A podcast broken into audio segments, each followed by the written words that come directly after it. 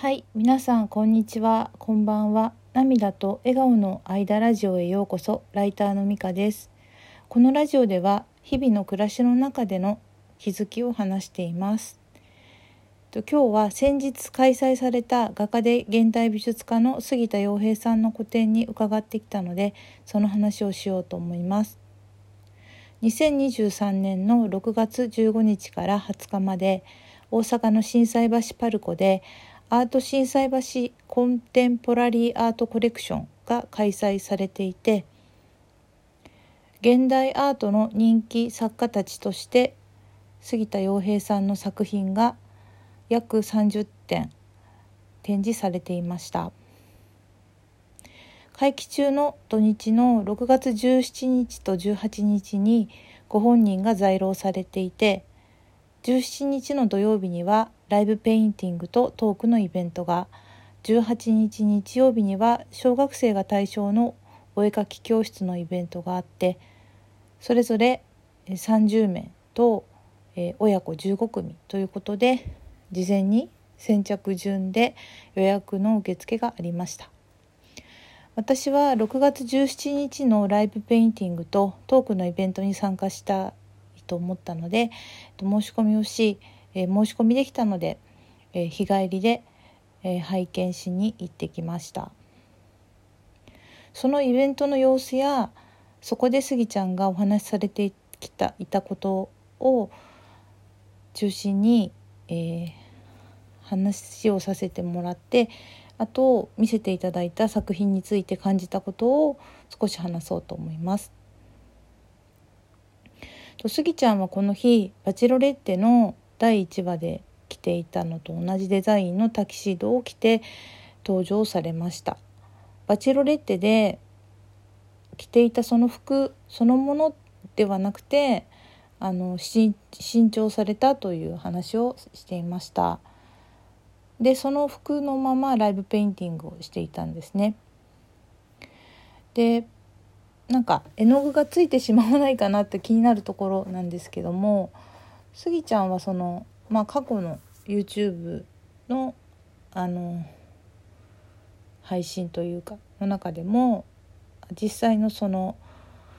えーと、と個展の会場でのライブペインティングのイベントでもスーツとか、まあ綺麗な服とか着て着たまま絵を描いていることが多いのでこのタキシードに関してももしも、えー、絵の具がついてもいいと思ってやってるのかななんて思いながら拝見してたんですけど。でスギちゃんはなんかタキシードを着て絵を描いているのは僕ぐらいですねと言われていて会場がなんかこうちょっと笑いに包まれているという一幕もありました。で最初あの眼鏡をかけない状態で登場されたんですけれどもあのまあその油絵の制作がより繊細だからということなのかやっぱり眼鏡をねかけて描きたいということであのギャラリーの方にあの奥に取りに行ってもらってましたね。でその待ってる間にあのパレットの話をしてくれて、えっと、そういった昔のアーティストの人たちっていうのはその木製のパレットであのを使っていて絵の具はこう拭いて何回も使ってたけど今はその紙パレットっていうのがあって自分はそれを使ってるんだよっていう話をしてくれたりでここに絵の具を出し出すんだけど出したけど絵にはならなかったその絵の具たちはなんかこう乾いてこう剥がしてあの立体作品に使ったりとしているという話もしてくれていました。でスギちゃんのファンになってから何度か個展を見に行かせていただきライブペインティングも何度か見せてもらっているんですけれどもそれ自分が拝見してたあのライブペインティングはアクリル絵の具のライブペインティングがとても多かったんですね。でも今回は油絵の制作の様子を見せてくれてそれがとても新鮮でした。でやっぱりライブペインティングっていうとその今までもうそのやっていたアクリル絵の具のライブペインティングだとこう大きく描くのでこう見せるっていうかなんかこう魅力の「み」というような意味の「見せる」というようなあのもの？だなに対して今回やってくれた油絵のライブペインティングはその普段アトリエでやっているあの作業その積み重ねの作業をあえて見せてくれているという感じにしてくれたようでそれそのことにもすごくなんか感動しました。でその時スギちゃんがお話ししてくれた内容をちょっとお話ししますと、えー、スギちゃんはえー、っとあそう。今回は多くあのその水滴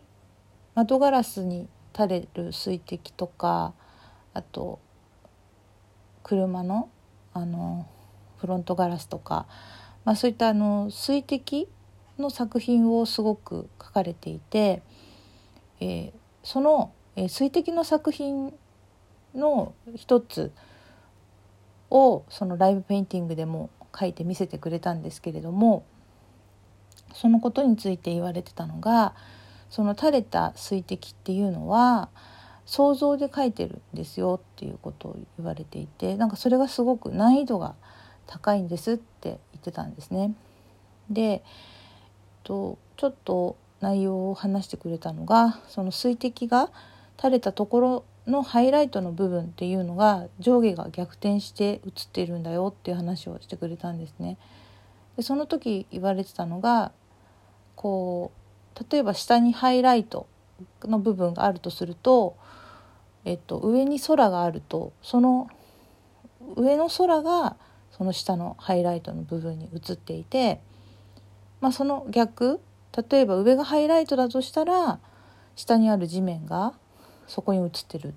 ですよっていうそういう法則構造があるんですって教えてくれたんですね。でその話を聞いてすごくちょっと興味を持ったんであのライブペインティングの後にちょっともう少し深く聞きたいなと思ってお話しする機会があったのでちょっと質問をさせていただいたらそのいろんな資料とかをね研究されてどうやらそのさっき話してくれあったような法則があるようだと気づいて、えー、自分で工夫して書いてるんだっていう話をしてくれたんですね。でそれを聞いて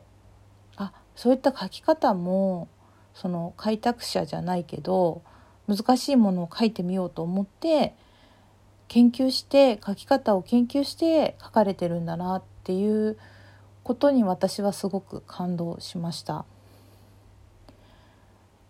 でそうですねライブペインティングの時の話に戻るんですけれども、まあ、この作品はこう遠くで見て一点書いてはまたこう下がって後ろで見てまた書いてという繰り返しをしていてとてもすごく地味な作業なんですっていうことを言われてて。でそれでこうなんかこうあまり喋らないで書く時間も数分あったりとかしてあまさにアトリエでこういうふうに書かれてるんだなっていうのがすごく伝わってきました。それからこんな話もしてくれたんですけどもその新しいことをするっていうのはすごく勇気がいるけれどもどっかでそのチャレンジをしていかないと名画は生まれていかないとだから三振してもいいから大振りしていかないといけないと思ってるっていう話をしてくれてでもその画家っていうのはそのほとんど一人で、まあ、アトリエなどで描いてるからそういう中でその個展に来たお客さんとか買ってくれた人とかの会話などのその過去の思い出が励みになって力になってチャレンジができてるんですよっていう話をねしてくれてました。それでその実際のその制作はその悩みながらの地味な作業の連続でそのほんのちょっとの暗い部分とハイライトのグラデーションの部分を滑らかにするっていう作業っていうのはこう他の人から見るとなんかあのこうなん違いがわからないようなところもあってフェチっぽいところだけども後に意外に効いてきていい緊張感になるんだという話もされてたんですね。でその作品っていうのはそのアトリエにこんな窓があったらいいなと思って描いたものっていうことを言われていてあので水滴の作品の制作した思いについても話してくれてたんですね。でそれを聞いて作品だけ見てもとても素敵だなと思ってたんですけどよりこう理解が深まっていいなと思いました。でその中で言っていたことでとっても印象的だったのがなんか見たければ見たいほどぼんやりと見る努力が必要と言われてたのがすごく心に残っています。でイベントの後あのご本人とちょっとお話しする時間があったり作品もゆっくり拝見できました一つ一つの作品がとても素晴らしかったですさまざまなアプローチで表現されたたくさんの作品を見せてもらってとてもこう心もあの頭もなんかいい具合に疲れたというか気持ちいいなと思っておりました。であの前にセミナーの時に心のマッサージをするのが画家とスギちゃんが言われたことを思い出しました。愛着のある描き方を見せていただきながら新しいことにチャレンジした作品もたくさんあってとてもワクワクしました。今日のラジオはこれで終わります。